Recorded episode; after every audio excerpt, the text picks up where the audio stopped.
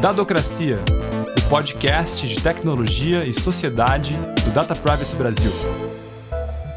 A Lei Geral de Proteção de Dados brasileira finalmente está prestes a entrar em vigor, depois de uma saga de mais de 10 anos. Isso é motivo para comemoração, mas ainda tem muita coisa a ser feita. A Autoridade Nacional de Proteção de Dados, que vai dizer como a LGPD funciona na prática, não existe ainda. E há vários pontos na lei que ainda precisam ser discutidos e definidos. Para jogar luz nisso, nesses temas, o Data Privacy Brasil está organizando uma série de webinários. E o primeiro deles foi sobre transferência internacional de dados. Eu sou o João Paulo Vicente e no episódio de hoje do Dadocracia, eu, a Mariana Rielli e o Bruno Bione vamos fazer um apanhado do que rolou nesse webinário. Oi, Mari. Oi, Bruno. Oi, João. Tudo bem? Oi, galera. E aí, João. E aí, Mari. Tudo bem? E aí, pessoal. Estamos de volta aqui no, no Dadocracia. Why international data transfers have to be uh, secure? Why do they have to ensure that uh, you know the rights of individuals uh, with respect to their personal data should be respected uh, everywhere where their data goes. Essa é a Gabriela Zanfi, do Future of Privacy Forum, um think tank que se dedica a questões de privacidade e proteção de dados. Ela foi uma das participantes e sintetizou um dos lados dessa discussão. A necessidade de que os dados pessoais transferidos de um país para outro continuem tendo o mesmo nível de proteção nesse segundo país. Esse papo de transferência internacional de dados esquentou muito depois de uma decisão da União Europeia de derrubar o Privacy Shield, um mecanismo que permitia a transferência de dados do, de países da União Europeia para os Estados Unidos. A gente já falou sobre isso aqui no Dadocracia, mas se vocês puderem sintetizar essa história, Mari, Bruno, acho que seria legal. O Max Schrems, que é esse ativista que atuou no caso do Privacy Shield, ele já tinha contestado o acordo que precedeu o Privacy Shield, que se chamava Safe Harbor, lá em 2015, mais ou menos com o mesmo argumento que ganhou dessa vez, nesse caso que a gente chama de Schrems 2, né, Schrems 2 que é basicamente que o arcabouço jurídico que sustenta, sustenta a vigilância em massa nos Estados Unidos, que foi revelado em 2013 pelo Edward Snowden, não é compatível com o regime protetivo da privacidade da União Europeia. Ou seja, você tem esse mecanismo que permite às empresas americanas seguirem esse grupo de regras que supostamente equiparariam elas ao nível de proteção europeu e que permitem um fluxo mais fácil de dados, de fato, mas o aparato de vigilância norte-americano ele não foi de fato alterado nos últimos sete anos. Então, é com base nisso, principalmente, que a decisão derrubou o Privacy Shield e considerou que ele não é, é compatível com as, o nível de proteção europeu e que, por isso, ele não pode ser uma ferramenta utilizada para permitir a transferência internacional entre países da União Europeia e os Estados Unidos. Essa segunda decisão, ela é ainda mais impactante que a primeira porque em 2015 o que, que tinha sido entrincheirado, por assim dizer, era somente uma decisão de adequacy ou de adequação ou de equivalência entre a União Europeia e os Estados Unidos. E desta vez, no, no segundo caso, o que também está na, na Berlinda são o que nós chamamos de mecanismos contratuais de transferência internacional. Então, colocando em contexto, nós temos é, duas verticais principais. A primeira é, é, isso que a gente chamou de decisão de adequacy ou de adequação, onde que dois países ou blocos econômicos, como no caso aí União Europeia e Estados Unidos, é, eles reconhecem como tendo um nível de equivalência, de similaridade, de proteção e salvaguardas de dados pessoais. E aí você tem uma avenida aberta para que empresas e também é, órgãos públicos possam fazer essa transferência de ida e volta entre esses dois pontos destinos para a transferência de dados pessoais. E o que aconteceu tanto em 2015 como agora foi que essa decisão tomada pela Comissão da União Europeia e também é, pelos Estados Unidos, ela seria inválida porque não existe esse nível de adequação ou esse nível de similaridade, justamente porque, como a, a Mari comentou, nos Estados Unidos ainda permanece todo aquele aparato de vigilância e de acesso de dados por governo que quebra essa ideia de que quando dados de cidadãos europeus são transferidos para os Estados Unidos, eles ainda estariam em um ambiente ou um mecanismo seguro. Agora, nesse segundo caso, o que também apareceu foi dizendo o seguinte: olha, tudo bem, se eventualmente ainda não há ou não haverá esse nível de adequação, é, e vocês, empresas estadunidenses, podem se valer de mecanismos contratuais, ou seja, já que os Estados Unidos não garantem esse nível de adequação, eu, é, do ponto de vista voluntário e privado, vou me submeter a essas regras é, do jogo lá traçadas na União Europeia, então faço isso através de contratos, de obrigações contratuais, de maneira bem ampla e geral, o que foi decidido nesse caso é, ok, mas ainda assim precisa ter salvaguardas que vão para além dessa promessa contratual. E aí, então, essa decisão ela é muito mais impactante, porque o que aconteceu em 2015 foi, eu tinha perdido, digamos assim, o meu pneu principal do carro, e aí as empresas estadunidenses foram e acionaram o STEP, que eram esses mecanismos contratuais. Só que nesse segundo caso, o que, que a, a Corte Europeia de Justiça está dizendo? Olha, mesmo o STEP, ele pode furar. Então, o impacto dessa segunda decisão ele é enorme e é por isso que deu um chacoalhão mesmo nas estruturas é, de fluxos globais de, de, de transferência de dados. Privacy Shield colocou esse papo em evidência, mas ele não é novo de jeito nenhum. I have been doing privacy for about 25 years. Data flows was the first legal uh, challenge I was given in my consulting work. I had to advise an organization, global organization, on, the, on how are they going to be uh, uh, implementing their data flows uh, to, in compliance with then uh, directive and growing body of law. And look, 25 years later, we are still talking about data flows, right? We haven't solved that problem. A Boiana Bellamy, presidente do Center for Information Policy Leadership, um think tank que também atua nessa área, contou que faz 25 anos que ela vê grandes empresas e governos discutirem transferência de dados. E ainda, depois de todo esse tempo, nunca se chegou a um consenso de como fazer isso. Uma coisa que ela coloca como um ponto central é que cada vez mais a transferência internacional de dados ganha relevância na nossa economia e na nossa sociedade globalizada. Então, ela diz até que existem pessoas que dizem que a globalização acabou, né, que nós passamos dessa fase da globalização e estamos num novo momento, mas que em termos de transferência internacional de dados, de fluxo de dados, isso não é uma realidade, porque os dados demonstram que esses fluxos eles só aumentam.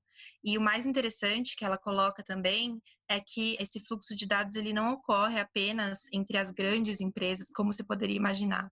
Então, não é uma coisa que acontece só com a Microsoft, com o Facebook, enfim, com as gigantes da economia mas que as próprias startups é, elas já nascem é, globais, né? Ela dá um dado de que 86% das startups nascem globais, ou seja, elas utilizam é, serviços, produtos, ferramentas nas suas operações diárias que são globalizadas, ou seja, que envolvem sempre uma transferência internacional de dados. Então isso é especialmente relevante quando se fala que é preciso ter normas, é preciso ter padrões que permitam que isso ocorra também para as pequenas empresas de uma forma que seja razoável, né, que não seja excessivamente burocrática. Uma das questões principais é quais os mecanismos que são estabelecidos para que seja feita essa transferência de dados, seja numa multinacional, numa big tech gigantesca ou numa startup pequena, né? Na União Europeia, a gente está falando, foi adotada essa abordagem mais protetiva.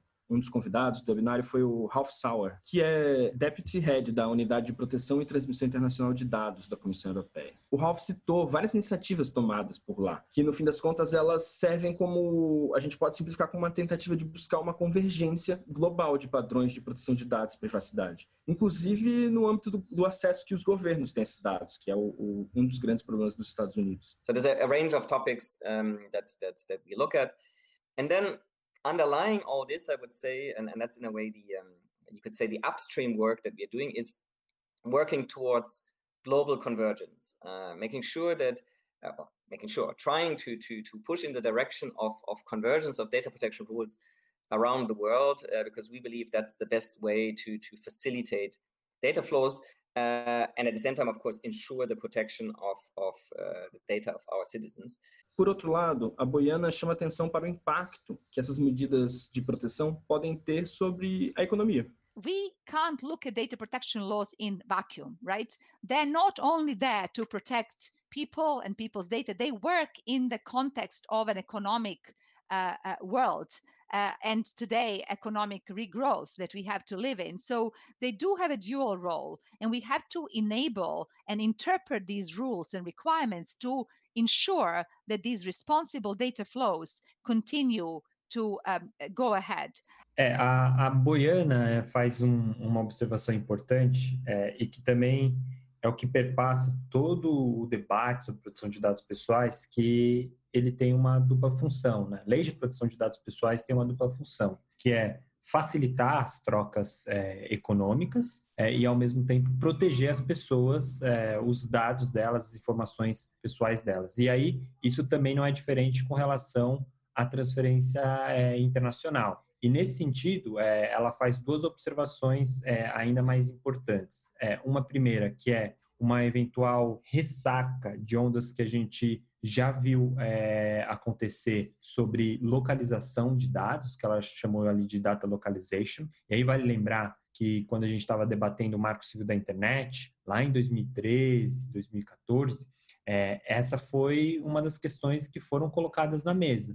E se decidiu justamente sobre esse argumento, que seria uma burocracia e, sobretudo, uma burocracia ineficiente porque mais importante de saber aonde que os dados estão fisicamente armazenados, o que confere um alto grau de salvaguarda, de proteção, é se há um arranjo institucional e legal para isso. E aí a gente viu como que isso está se desdobrando agora, né? Com a aprovação da Lei de Proteção de Dados Pessoais, com o Supremo Tribunal Federal se posicionando e dando decisões importantes sobre isso. Então, acho que é esse tempero e essa observação que a, a Boiana colocou, ela é importante porque ela dialoga com o que a gente discutia lá atrás, em 2013, e com o que a gente ainda vai continuar discutindo agora é, em 2020 daqui para frente. E aí ela traz um outro exemplo, que é o exemplo das Bind Corporate Rules, ou seja, quando um punhado de, de empresas que fazem parte do mesmo grupo econômico, eles é, colocam essas normativas é, contratuais, esses compromissos privados, de que não importa onde que o dado esteja, se é nos Estados Unidos, na Índia, na África do Sul, na China ou no Brasil, se esse dado trafega de forma intraorganizacional, ele estaria seguro por conta desses compromissos é, privados. E essas BCRs, essas normas corporativas globais, elas estão previstas na GDPR e também estão previstas na LGPD é justamente é, uma parte dessa caixa de ferramentas para você conciliar esses dois interesses em jogo: o interesse econômico dessas organizações em trafegar, trocar esses dados nas suas operações globais e, ao mesmo tempo, dos titulares terem os seus dados bem armazenados, bem processados de forma segura, pouco importando qual é a região é, do globo ou o país onde que ele vai estar sendo manipulado. O lance aqui no Brasil hoje, a gente não está nem para um lado, é, para o lado que o Ralph explicou, nem para o outro, da Boiana. Por mais que a LGPD esteja prestes a entrar em vigor, ainda tem muita coisa a ser detalhada, como a gente disse no começo. Data transfers uh, should be the top priority, uh, or at least in top three, because I know that there is a lot of work to do. Um, And uh, I would say that, you know, Brazil is not uh, the uh, only country that does not have an adequacy decision or an independent data protection authority. So then uh, there's uh, a lot to um, learn um, for example, from the um, US, which does not have an independent data protection authority. Essa é a Gabriela de novo, do Future Privacy Forum. Ela está falando sobre como, assim que uma autoridade nacional de proteção de dados for criada aqui no Brasil, a transferência internacional de dados deve ser a prioridade ou uma das três primeiras prioridades. Do ponto de vista empresarial, comercial, como o Bruno falou, há uma discussão grande sobre quais ferramentas disponíveis hoje poderiam ser usados para fazer essa transferência de dados e atender aos requisitos de vários países, certo? De fato, existem várias ferramentas que é, estão disponíveis, que são previstas tanto na GDPR quanto na LGPD, para fazer essa transferência de dados. E elas variam em termos de complexidade e em termos de dificuldade para as próprias empresas poderem fazer é, esse tipo de transferência. Então, um exemplo que eu acho interessante que demonstra essa questão da complexidade é justamente o que o Bruno falou das BCRs, né, das Binding Corporate Rules, que por conta de serem bastante específicas e relativas a um grupo econômico específico, elas acabam sendo muito complexas do ponto de vista é, jurídico mesmo, né, de construção é, de cláusulas e de parâmetros aí por parte do time legal e também do ponto de vista financeiro, acabam sendo custosas para as empresas, então talvez elas não sejam as mais interessantes desse ponto de vista de custos. Então, de fato, pensando em, em custos de transação, o mais interessante para uma empresa é certamente a existência de uma de decisão de adequação num país, né? Que aí tornaria esse caminho muito mais fácil e muito mais direto a partir do momento em que já aconteceu o processo de formação da decisão de adequação, torna esse, esse caminho de transferência de dados e esse fluxo muito mais tranquilo para as empresas. Mas, por outro lado, como a gente também já falou, para chegar nessa decisão tem todo um processo político, institucional, que é muito difícil. E no caso do Brasil, como a gente não tem a Autoridade Nacional de Proteção de dados, isso seria ainda mais complicado nesse momento. Ou seja, isso coloca ainda mais pressão para que essa autoridade seja instalada, criada, e eu acrescentaria no futuro seja inclusive revisto o, o modelo institucional dela, porque se ela, por exemplo, for uma autarquia, a independência dela é maior e aí as chances é, do Brasil poder ter sucesso nessas, nesses acordos é, bilaterais de, de, adequação são ainda maiores, né? Então, o que a gente está falando aqui é de uma política de, de Estado, de um Estado que olha para todas essas questões e se movimenta para quebrar com as barreiras de entradas dos próprios atores é, nacionais. Né? E aí a gente pensa num pool de, de startups brasileiras e de outras empresas que precisam disso para o seu custo de operação ele ser significativamente é, reduzido.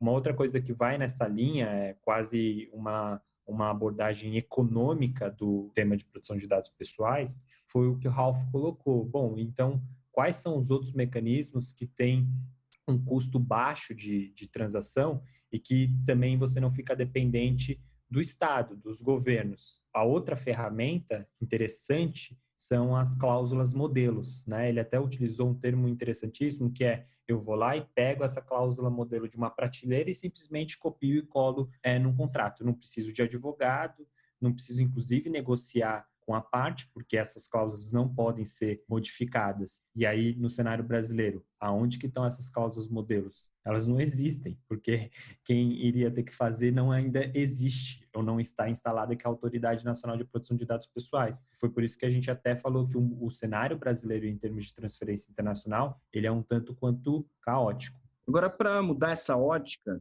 vale a gente pensar qual o significado desses diversos arranjos para nós, que estamos tendo nossos dados enviados para diversos países. Para isso, eu separei uma fala da Luísa Brandão, fundadora e diretora do Instituto de Referência em Internet e Sociedade, lá de Belo Horizonte. A Luísa falou em inglês e eu já traduzo. You have to look to all the system.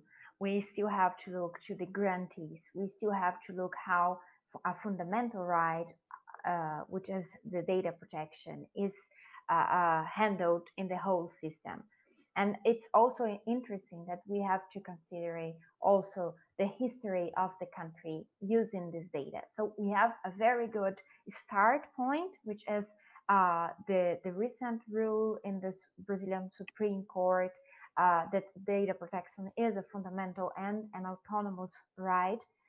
But we also have to look how in practice we uh, take care of grantees, especially uh, in the context of access of authorities, how our, how our criteria are applied to data, to personal data access um, in within our government, our social security programs, and so on. A Luísa fala que a gente precisa olhar para o sistema como um todo. Ela ressalta que, mesmo que uma recente decisão do STF tenha estabelecido a proteção de dados como um direito fundamental no Brasil, como o Bruno já citou, por exemplo, isso não significa que a gente está livre de risco. A gente precisa, diz a Luísa, levar em consideração como esses dados pessoais são tratados na prática em diversos países, o Brasil entre eles, principalmente no contexto do acesso que um governo tem a esses dados. Esse ponto que você toca é bastante importante porque a transferência internacional, ela não deixa de ser um tratamento de dados. E assim como todos os outros tipos de tratamento de dados, ela implica um risco. É por isso que existem leis de proteção de dados, justamente para resguardar os direitos das pessoas diante de uma situação que se apresenta como um risco a esses direitos. E, e no caso da transferência internacional, em que você tem uma, um cruzamento de barreiras e às vezes quantidades muito massivas de dados, isso é ainda mais relevante, né? Precisa de uma segurança ainda mais robusta para esses dados e de diretrizes e salvaguardas mais também mais robustas para proteger os direitos da, dos indivíduos que são os titulares desses dados. Então eu acho que uma fala do Ralph que é bem interessante e que a Luísa reforçou bastante também é a questão de que a proteção de dados, da forma como ela tem se construído na Europa e da forma como ela tem se consolidado no Brasil, é um direito fundamental. E ela não deixa de ser um direito fundamental por cruzar a barreira de um, país determinado, né? Então, se ela sai, se os dados eles saem como ativos e como direitos fundamentais das pessoas do Brasil, é assim que eles têm que ser tratados quando eles partem para outros países. É, então, eu acho que é, esse é um ponto que tanto o Ralph quanto a Luísa, quanto outros participantes levantam, mas, por outro lado, como a Boiana falou muito, isso tem que acontecer de uma forma equilibrada para garantir que a economia também possa se aproveitar, possa tirar proveito desses dados de uma forma que permita esse fluxo contínuo sem interrupções, mas como eu disse, sem necessariamente com isso afetar negativamente os direitos das pessoas. Então é esse equilíbrio que as leis de proteção de dados buscam, como o Bruno falou, e que a transferência internacional de dados e os mecanismos que são criados para a transferência internacional de dados também buscam chegar um equilíbrio entre os direitos das pessoas e a economia, enfim, os ativos econômicos e o fluxo de dados numa economia globalizada. Eu acho que esse é o quando a gente fala de todas essas esses mecanismos de, de decisões de adequação, de cláusulas contratuais padrão, de binding corporate rules e de outros mecanismos, a gente acaba falando disso, desse equilíbrio entre essas duas, desses dois lados da moeda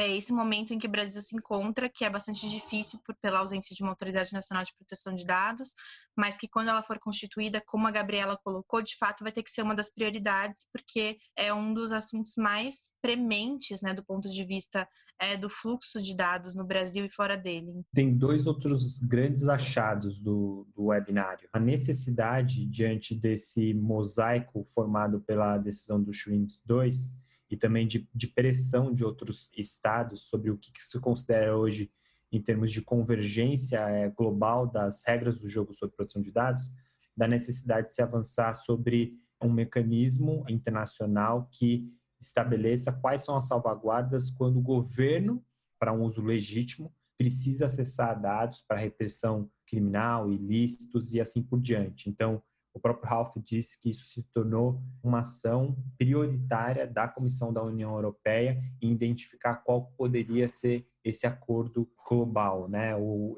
essa convenção eventualmente internacional. Uma, ela já existe, né, na verdade, que é a Convenção Internacional 108 do Conselho da Europa, uma convenção que vale dizer, ela é aberta para signatários de países que não são membros do Conselho Europeu, como por exemplo Uruguai, México já são signatários e ela se aplica de forma transversal, inclusive para o setor público e incluindo também quando o setor público trata dados pessoais para essas atividades de repressão criminal e ilícito. Então, isso também coloca ainda mais tração é, desse instrumento que está, se tornando realmente uma convenção global sobre proteção de dados pessoais. E o outro segundo achado, eu acho que foi uma fala muito feliz do, do Renato. É, a gente pontou muitos problemas né, nesse cenário realmente caótico que está se formando no Brasil em termos de transferência internacional. E ele lembrou de um artigo lá no finalzinho do 33 de transferência internacional da Lei Geral de Proteção de Dados, que é um artigo que fala que a transferência pode se dar quando ela for necessária para atender às hipóteses de execução de um contrato. Ou seja, é uma hipótese que permite você fazer a transferência internacional e que ela independe dessa chancela ou dessa iniciativa ou pró é, atividade da Autoridade Nacional de Proteção de Dados Pessoais ou mesmo de uma política de Estado ou de governo. Então, provavelmente o que é, nós veremos nos próximos dias, próximas semanas, seja justamente uma maior ativação e uma maior confiança nessa hipótese de transferência internacional de dados, onde que empresas precisam transferir dados de cidadãos brasileiros ou de pessoas aqui localizadas para viabilizar suas atividades. Pensa em um caso que acho que pode ser bastante ilustrativo. Empresas de companhias aéreas, né? Então, quando você compra, depois no mundo pós-pandemia, né? Uma passagem para sair daqui do Brasil e, sei lá, para Hong Kong, e você vai ter que fazer uma escala, a empresa que você comprou aqui, eventualmente brasileira até, ela vai precisar passar os seus dados pessoais para o aeroporto localizado lá em, no Reino Unido, por exemplo, pode ser o aeroporto de Heathrow. Ela vai ter que passar os seus dados para uma outra empresa estrangeira, que eventualmente é quem vai fazer a segunda perna da escala. Então, para viabilizar toda a execução desse contrato de transporte aéreo, tem uma quantidade enorme de dados que são transferidos de maneira internacional transfronteiriça. Então, essa hipótese ali prevista da nossa Lei Geral de Proteção de Dados Pessoais vai destravar esse fluxo transfronteiriço de dados. Então, também tem ali alguns mecanismos que a gente consegue, pelo menos, solucionar, ainda que parcialmente, esse grande problema. O Renato, citado pelo Bruno, é o Renato Leite Monteiro, que também participou do webinário. Além de ser um dos fundadores do Data Privacy Brasil, o Renato é responsável pela proteção de dados para a América Latina no Twitter. Mari Bruno, valeu pela companhia hoje. Obrigada, João. É, valeu, pessoal. O webinário completo está disponível na nossa página do YouTube e vai ficar também linkado no podcast. Valeu, João. Valeu, pessoal. E valeu, Mari. A gente está muito contente é, dessa nova fase do, do observatório que a gente está coordenando é, juntos. Vem muita coisa boa por aí, então a gente vai discutir nos próximos webinários LGPD em movimento, temas é, prioritários de implementação, por exemplo, e dados de crianças e adolescentes, né, de menores, como que se faz para tratar esses dados e estar em conformidade com a lei geral? E aquele negócio chamado legítimo interesse, que é uma das bases legais, como que isso vai se dar a aplicação prática no Brasil? Quais são os casos, para além daqueles emblemáticos que a gente sempre cita ou, ou lê em livros? Como que se vai se dar a articulação entre a nossa futura Autoridade Nacional de Proteção de Dados Pessoais e outros órgãos reguladores para a gente poder falar de proteção de dados pessoais na prática, por exemplo, no setor de telecomunicações, no setor financeiro, NPD, dialogando com o Banco Central e assim por diante. Então, a gente está mega contente com esse novo produto, esse novo entregável do, do observatório. Então, fica aqui o convite, vem, vem com a gente nessa série LGPD em movimento. E a gente vai fazer mais episódios do podcast sobre isso também. Obrigado para vocês que nos ouvirem e até semana que vem. Um abraço.